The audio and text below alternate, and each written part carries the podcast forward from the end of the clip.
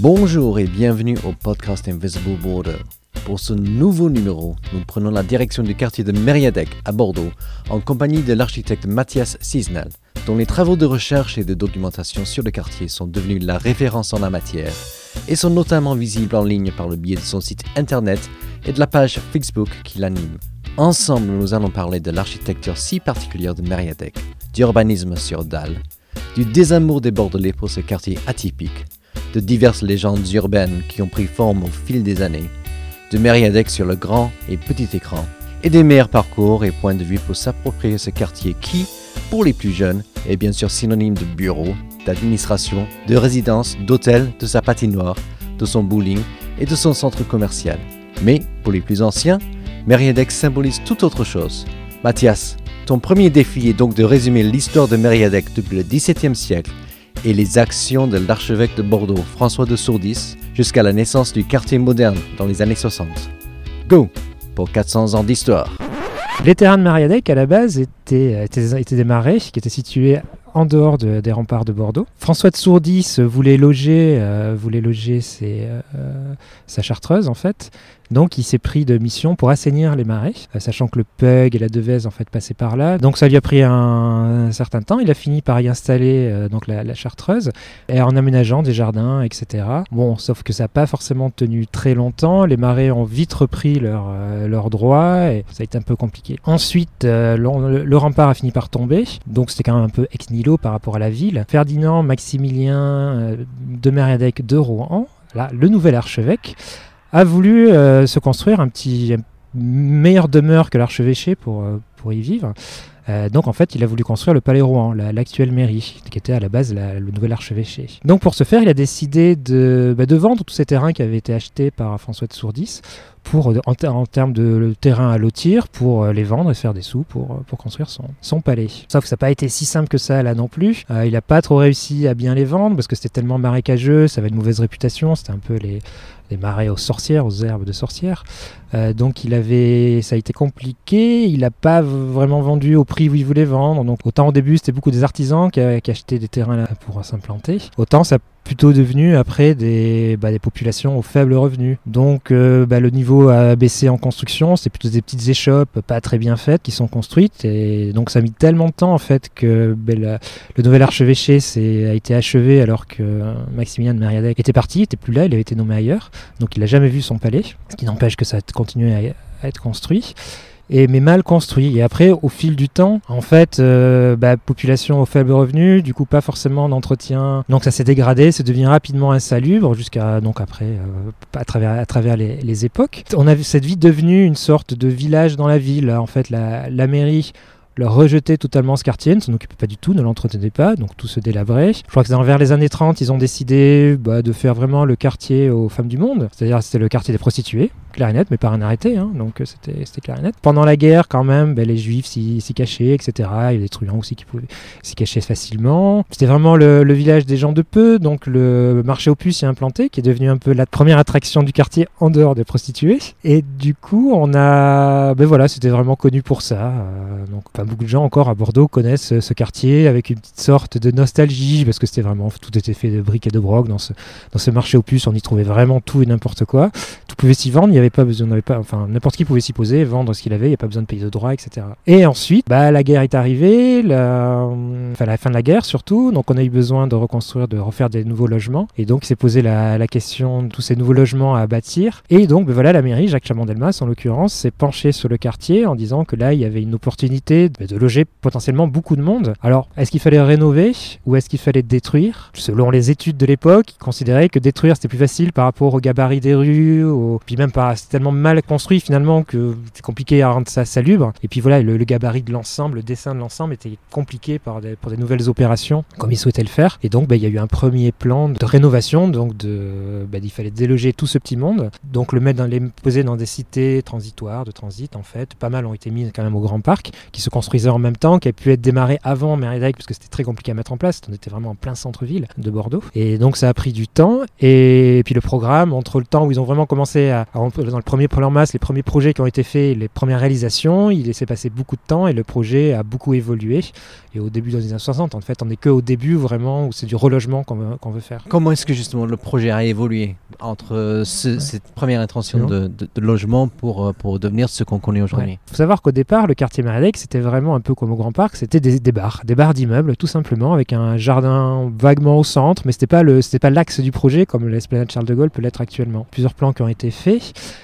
Et un premier bâtiment a été construit sur ce modèle de, de bar d'immeuble, hein, de bar de logement.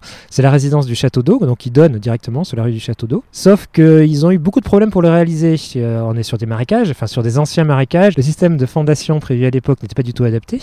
Du coup, ils ont, ont dû passer sur d'autres systèmes plus sophistiqués, des micropieux, qui fait que le prix de la construction s'est retrouvé beaucoup plus élevé que euh, ce qu'on pensait à la base. Ce qui fait que la population visée, c'est-à-dire les gens du quartier, bah, ils ne pouvaient pas du tout se payer ce genre de logement. Donc c'est une population plus aisée qui a été attirée, plus, euh, un peu plus fortunée, on va dire. Sauf que bon, ça a été quand même un premier coup d'essai, un peu un raté et qui surtout qui a pris énormément de temps. Et donc le, bah, le projet a continué à, évoluer. Alors il a croisé d'autres théories architecturales et urbanistiques, à savoir ce qu'on appelle l'urbanisme sur dalle. Euh, donc alors il y a des exemples assez connus hein, en France, notamment le quartier de la Défense. Après il y a le, quartier de la Pardieu qui en province c'est le plus gros quartier, euh, le plus emblématique on va dire, qui a été construit sur cette, euh, sur cette base.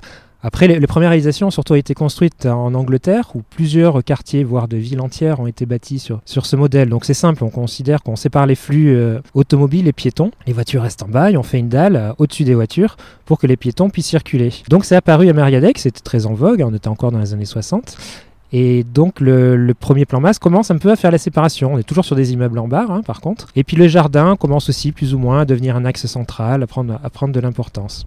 Ensuite, il y a d'autres évolutions. C'est que bah, déjà, le, quartier met tellement de temps à se faire que la Cité du Grand Parc, elle est faite. Elle a déjà relogé tout ce qu'elle avait besoin de reloger, finalement. Donc, faire du logement à Bordeaux, c'est plus la priorité. Jacques Chaban-Delmas, à ce moment-là, est Premier ministre également de, de Pompidou, qui prolonge lui-même une politique qu'avait mise en place euh, Charles de Gaulle, à savoir la décentralisation de Paris, donc en créant des métropoles d'équilibre. hein. Donc, Jacques Chaban-Delmas, Premier ministre, veut forcément que sa ville devienne une métropole d'équilibre pour, euh, bah, pour développer à l'échelle nationale euh, sa ville. Et donc, il finit par avoir gain de cause. Donc, qui dit métropole d'équilibre dit il faut un centre tertiaire, on va dire, enfin un centre décisionnel, tertiaire, bancaire, etc., qu'il compte donc jumeler avec le logement euh, initialement prévu à Mériadec.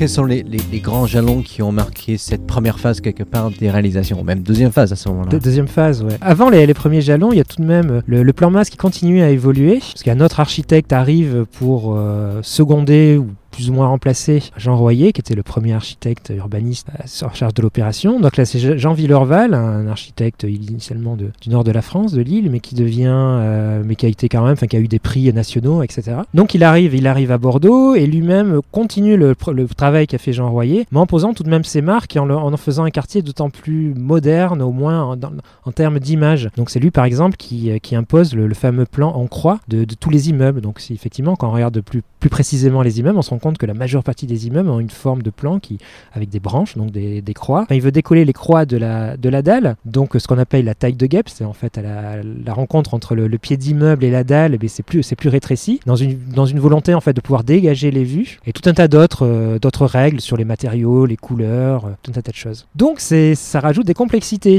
parce que déjà les donc métropole d'équilibre, donc centre euh, centre bancaire, bah, les banques ils n'ont pas forcément très envie de, de s'y implanter. Donc les en fait tous les premiers bâtiments mettent.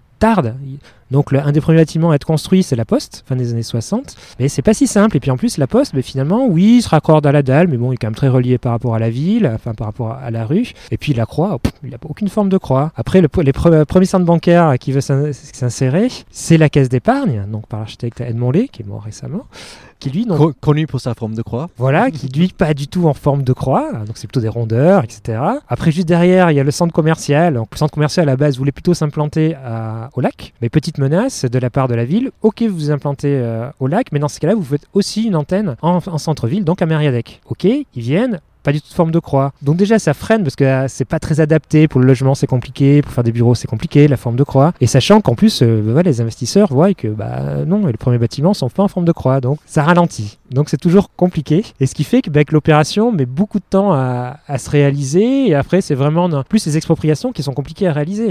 Il y a encore des photos des années de chantier des années 70, 76, etc. où on voit il y a encore des, encore des maisons qui sont là. Il y a encore des, des gens qui, des gens qui n'ont pas encore été expropriés. Il y a, donc tout n'est pas rasé. Donc c'est long, c'est très long à être construit. Et officiellement, le quartier sera fini d'achever dans les années 90, hein, début 90. Dans les années 80, ça, s'intensifie, ça se ralentit un peu. Le système de croix est plus ou moins oublié, même par Jean Villerval, donc l'architecte en chef de l'opération, qui, bah, qui lui-même aussi a changé d'époque, a changé son fusil d'épaule a construit notamment à la Défense, mais des bâtiments plutôt tout en verre, bâtiments miroirs, et il fait à peu près la même chose ici, sur cette dernière réalisation. Toutes les dernières opérations, en fait, se construisent plutôt en périphérie du quartier, et où on oublie complètement, on oublie ces formes de croix, on passe plutôt dans une forme de postmodernisme, avec des... Voilà.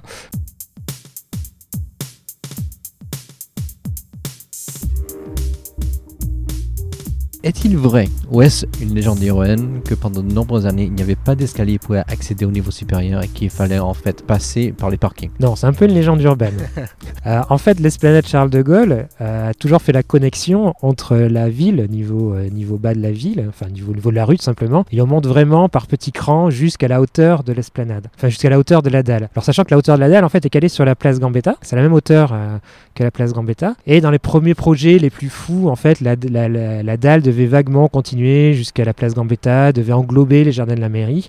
Et de même que la, la rue du Château d'Eau passe sous l'esplanade Charles de Gaulle, avec le fameux tunnel du Château, d'Eau, euh, le cours d'Albret devait faire exactement pareil. Et en fait, on devait faire une grande promenade sur le cours, etc. C'est pour ça que la première croix qui a maintenant été rasée pour faire la cité municipale, s'appelait la croix du Mail, parce qu'une maille, c'était en fait c'est une balade. Et donc c'était vraiment la, croix de la balade. Donc déjà, ça c'est un accès très doux euh, jusqu'au bord. Après, de l'autre côté, euh, du côté du conseil euh, régional, il y avait aussi un accès, euh, un accès assez doux. Et finalement, il y a même des escaliers qu'on voit qui sont vraiment pris dans la, dans la tranche de la dalle, qui existent, qui sont, alors, qui, sont pas très sympathiques, hein, qui sont un peu, ils invitent pas vraiment à la montée. Et après, sur plusieurs dalles, en fait, on a des petits escaliers en béton mais qui sont effectivement plus des escaliers pour desservir les parkings, sauf qu'ils remontent quand même jusqu'à la dalle. Donc on peut s'en servir, mais bon, c'est quand même des accès qui, existaient à, la base. Après, c'est vrai que l'optique de base, c'était qu'on arrive en voiture, tac, on se gare dans les, dans les parkings. Du coup, on a, en fait, on arrive dans le quartier Mariadec par la voiture. À quoi bon avoir un escalier qui relie la rue à, la dalle? Aucun intérêt. Euh, sauf que bon, là, dans les années 70, euh, Jean-Villeurval et tous les, urbanistes se sont quand même un petit peu, peu aperçus que la rue n'avait pas été totalement annihilée. Ce n'était pas resté qu'un flux de voitures, qui avait quand même des piétons, puisque même certains commerces c'est quand même implanté euh, sur rue. Donc ils se sont rendus compte qu'effectivement il fallait quand même rajouter des accès. Donc mais c'est quand même après coup, par exemple le grand accès cours du Maréchal Juin, par exemple les, deux grands escaliers à côté de la bibliothèque et à côté du conseil régional ont quand même été rajoutés après coup. À la base, dans les premiers plans, ils n'étaient pas du tout prévus. Donc c'est voilà, après c'est pareil, c'est des grands escaliers qui sont très monumentaux. Est-ce qu'ils invitent vraiment à monter sur le quartier? C'est pas évident. Peut-on dire que le quartier reste peu apprécié des Bordelais? Et si oui, comment s'explique ce désamour? Alors, il y a plusieurs choses selon génération pour ce, désamour. Bah déjà, on a rasé un ancien quartier qui, certes, n'était pas apprécié, mais quand même, avec tout de même une certaine image pittoresque et tous les anciens, enfin, tous les les Bordelais qui l'ont connu ont quand même une image un peu d'épinal, mais un peu, un peu sympathique de, ce quartier, même si dans le fond c'était vraiment pas si, euh, si gai que ça d'y vivre. Donc déjà, après, euh, on a construit quand même un quartier qui était totalement moderne, même si par rapport à la date de réalisation, c'était quand même une architecture qui était déjà un peu datée, mais quand même pour le commun des mortels, elle était quand même très moderne. Et puis Bordeaux, c'est quand même la ville de pierre. Là, on est sur de la ville en béton avec des formes qui n'ont absolument rien à voir. Alors certes, le quartier reste relativement bas pour une architecture de dalles et d'immeubles. Si on va à la Défense, à Beaugrenelle ou je ne sais où, c'est quand même beaucoup, beaucoup plus haut. Là, on est quand même sur euh, a quand un qui est relativement euh, adapté à la ville ancienne. Mais non, donc c'est une architecture qui à la base n'est pas, n'est pas comprise. Après, on a quand même un grand espace, une grande esplanade qui est quand même fort sympathique mais qui est ouverte, euh, bah, c'est le seul jardin de la ville qui est ouvert nuit et jour. Donc forcément, ça peut attirer du monde, ça peut attirer des mauvaises rencontres si on s'y balade la nuit, plus tout un tas, voilà, il y a toute dans les années 80, 90, il y avait tout un tas de légendes plus ou moins urbaines, comme quoi c'était très mal famé, qu'il fallait pas y aller, etc. Sauf qu'après, voilà, les gens qui vivent, qui vivent là, finalement, eux, sont plutôt très contents d'y être, très heureux d'y vivre. Ils sont à la fois dans la ville, ils ont tout en bas, ils ont qu'à descendre leur escalier ou leur ascenseur, ils ont toute la ville qui est, qui est à disponibilité. Sauf qu'eux, ils sont quand même coupés, ils, ils sont dans des logements des années 80, donc il y avait encore des prestations qui étaient plutôt, plutôt intéressantes. Et euh, donc ils ont tout ce confort-là, et puis ils sont, euh, quand ils sont chez eux, ben, ils, sont, ils ont une belle vue sur la ville, ils sont hors, euh, hors du bruit et des nuisances. Justement, est-ce qu'on sait aujourd'hui combien il y a d'habitants et d'appartements, voire de travailleurs dans le quartier? Ben, J'ai pas exactement ces données-là, sachant que ça évolue. Il y a à peu près 130 000 m2 de logements et autant de bureaux et commerces. Alors mais ces données datent un peu quand même, parce qu'il y a par exemple la cité municipale qui a rasé un immeuble qui était beaucoup plus petit, un immeuble de bureaux. Alors maintenant ça a démultiplié. Après, est-ce que la cité municipale fait vraiment partie du quartier ou pas? Bon, ça, ça peut être un débat. hein. Et ensuite, il y a les deux, il y a les trois immeubles, les anciens Alliances, qui, ont, qui sont maintenant en, reconstruction, enfin qui ont été purgés entièrement. Et ça va être un programme mixte, euh, me semble-t-il. C'est-à-dire il y aura à la fois du logement, euh, et à la fois des bureaux et quelques commerces, je pense. Donc voilà, ça va un peu redistribuer. Voilà, c'est un quartier qui, autant pendant de très nombreuses années, n'a pas du tout bougé. Après, niveau, dans les années 2000, il a quand même été euh, classé dans le périmètre UNESCO, ce qui fait que la ville s'est quand même réintéressée, réinvestie. Et tout s'est rendu compte qu'il y avait quand même, enfin, plus qu'un patrimoine, un, potentiel de densification euh, assez, euh, enfin, un potentiel foncier qui était assez énorme. Et du coup, voilà, les, investisseurs se réintéressent au quartier. Il n'y a qu'à voir la- l'ancienne caisse d'épargne, et donc la caisse d'épargne est partie. Là, les, locaux ont été rachetés par Norbert Fra- Fradin. Donc le programme, et voilà, visiblement, ce sera à la fois euh, résidence, euh, plus ou moins artiste, enfin, tout un tas de choses un peu, un, peu mixtes. Et donc voilà, il y a quand même des choses qui, qui s'y passent. Alors les projets mettent du temps à émerger parce que c'est très long. C'est donc dans le périmètre UNESCO, donc ça rend toute décision plus compliquée. Il y a plus d'intervenants il faut prolonger le quartier sans forcément le dénaturer, etc. Ça pose d'autres questions. Comme je, comme je disais tout à l'heure, pendant très longtemps, même les jardins n'étaient pas entretenus parce que c'est très difficile. La gestion du quartier est difficile euh, par rapport à qui appartient le sol, qui appartient le, le sous-sol, à qui appartient les espaces verts, qui doit l'entretien. Les passerelles sont pas forcément dans, le même périmètre que la dalle. Que la dalle. Bon, c'est très compliqué. Au fur et à mesure des années, ça c'est quand même. Il y a des gens qui sont investis pour essayer de simplifier. Il y a des accords qui ont été faits avec la ville, la métropole, etc. Et ce qui fait que maintenant, mais par exemple, tous les espaces verts maintenant sont entretenus, etc. Voilà, il y a les choses bougent et puis voilà, les, les populations changent, évoluent. Et sachant qu'après, je le vois par rapport à mon site internet, par rapport à la, petite vitrine Facebook qui, qui marche avec, bah, il y a toute une population qui finalement s'intéresse à ce type d'architecture. C'est plus ou moins connoté brutalisme, comme on dit hein, dans les sphères architecturales. Euh, ce qui fait que voilà, il y, a tout un, y a tout un tas de gens qui s'intéressent à ce type d'urbanisme, à ce type d'esthétique, et ce qui fait qu'autant pendant de très nombreuses années ça a été rejeté, euh, autant maintenant il y a quand même un certain intérêt qui, qui se développe. Alors pas chez tous les Bordelais, hein, loin de là, mais voilà, il y a quand même une certaine sensibilité, et, et voilà.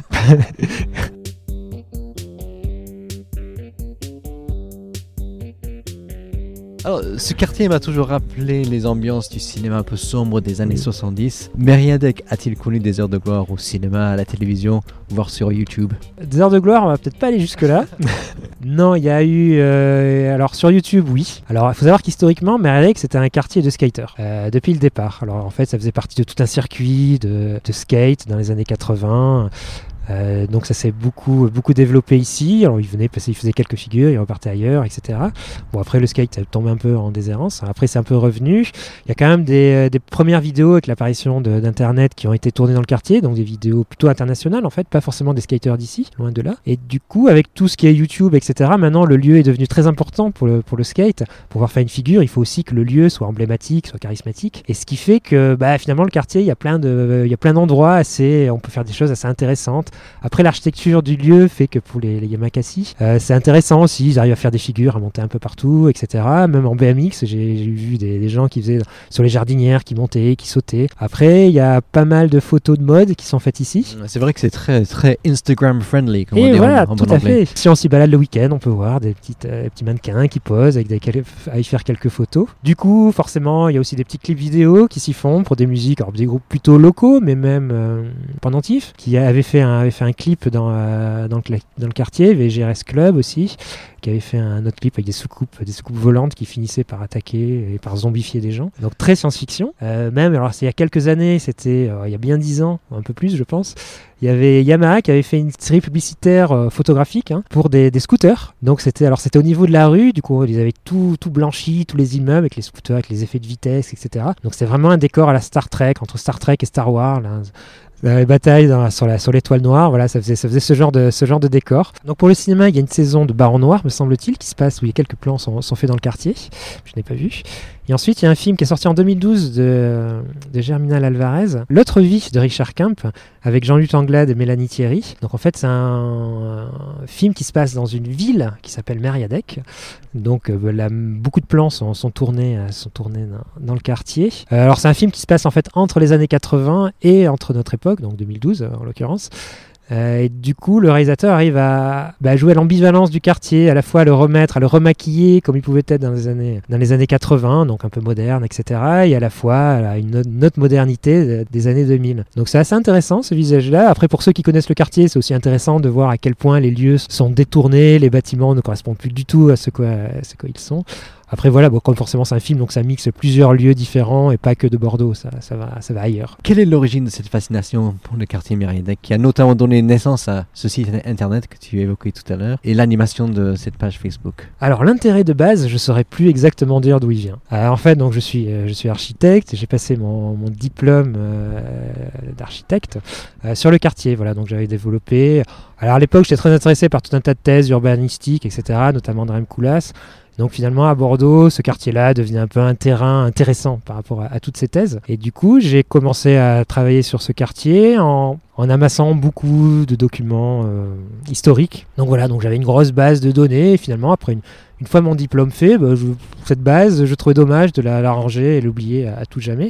Et donc m'est venue l'idée, euh, en discutant avec des amis, bah, de faire des petites fiches. Et puis quitte à faire des petites fiches, bah, autant les mettre sur Internet finalement. Et donc euh, de fil en aiguille, j'ai fini par euh, faire des fiches sur les bâtiments. Puis après j'ai fait des fiches sur l'histoire du quartier, etc., etc. Après forcément Facebook étant ce que c'est c'était bien aussi de, rattacher ça à Facebook pour donner une autre vitrine. Et puis voilà, et puis essayer finalement de garder tout le temps un pied dans le, dans le quartier, dans son actualité. Alors c'est pas toujours évident hein à suivre et à, toujours, à, toujours, mettre à jour le site, qui est vraiment pas souvent mis à jour. Mais voilà, essayer de, de garder un peu cette, cette petite activité euh, annexe. Hormis ce, podcast, je pense que c'est un petit peu un des temps forts de, ton parcours. oui, bien sûr.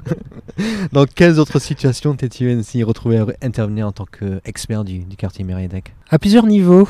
Euh, alors, beaucoup d'étudiants me contactent pour leurs, travaux, leurs travaux d'études. J'ai même fini dans un petit jury euh, pour une école de, communication et de design voilà, par rapport à un sujet qu'ils avaient sur, sur Meriadec. Ça peut être à plusieurs niveaux. Une fois, un journaliste de la BBC m'avait quand même contacté. Euh, il cherchait des, documents sur Edmond Lay, puisqu'il faisait toute une, série d'émissions sur, euh, sur la France des années pop, hein, la France pop des années 60. Et donc il y avait un petit, un petit bout qui était, qui, était, qui était sur le quartier Maradec, et plus précisément sur la case épargne. Donc il me demandait des, documents que malheureusement je n'avais pas, mais j'ai quand même essayé de les réorienter. Euh, il y a quelques années, la mairie avait organisé des, ateliers autour du, quartier Meriadec pour définir des grands axes, des grands axes d'intervention, de préservation, etc. Par rapport à son classement UNESCO notamment. J'avais été invité par des associations qui essaient de, de travailler sur, sur le quartier. À ton avis, quels sont les quelques points de visite ou les points de vue incontournable pour bien s'approprier le, quartier?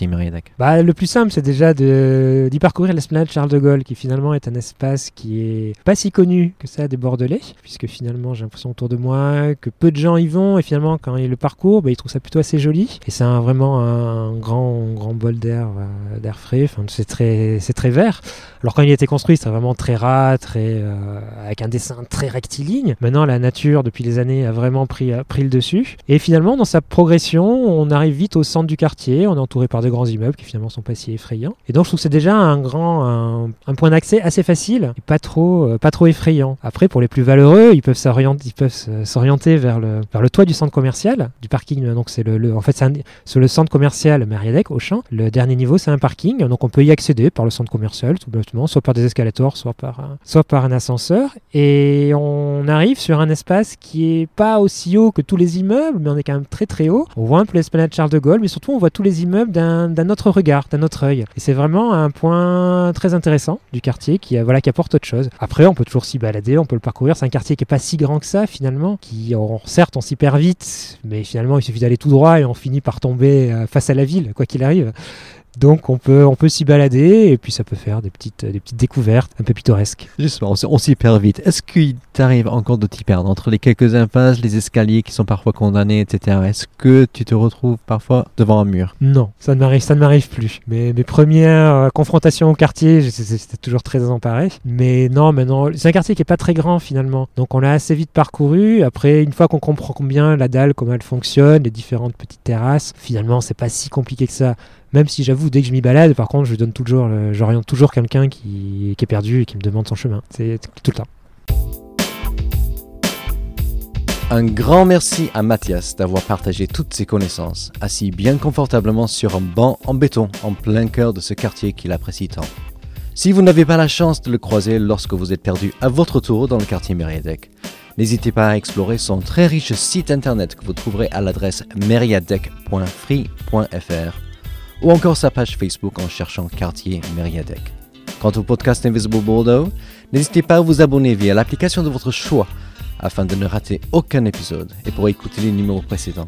Vous pouvez également suivre Invisible Bordeaux sur Twitter, Facebook, Instagram et YouTube. Et il y a plus de 8 ans de dossiers, récits et reportages à découvrir sur le blog que vous trouverez en cherchant sur le moteur de recherche de votre choix, Invisible Bordeaux, ou pour les pages en français, le Bordeaux Invisible. Bye for now!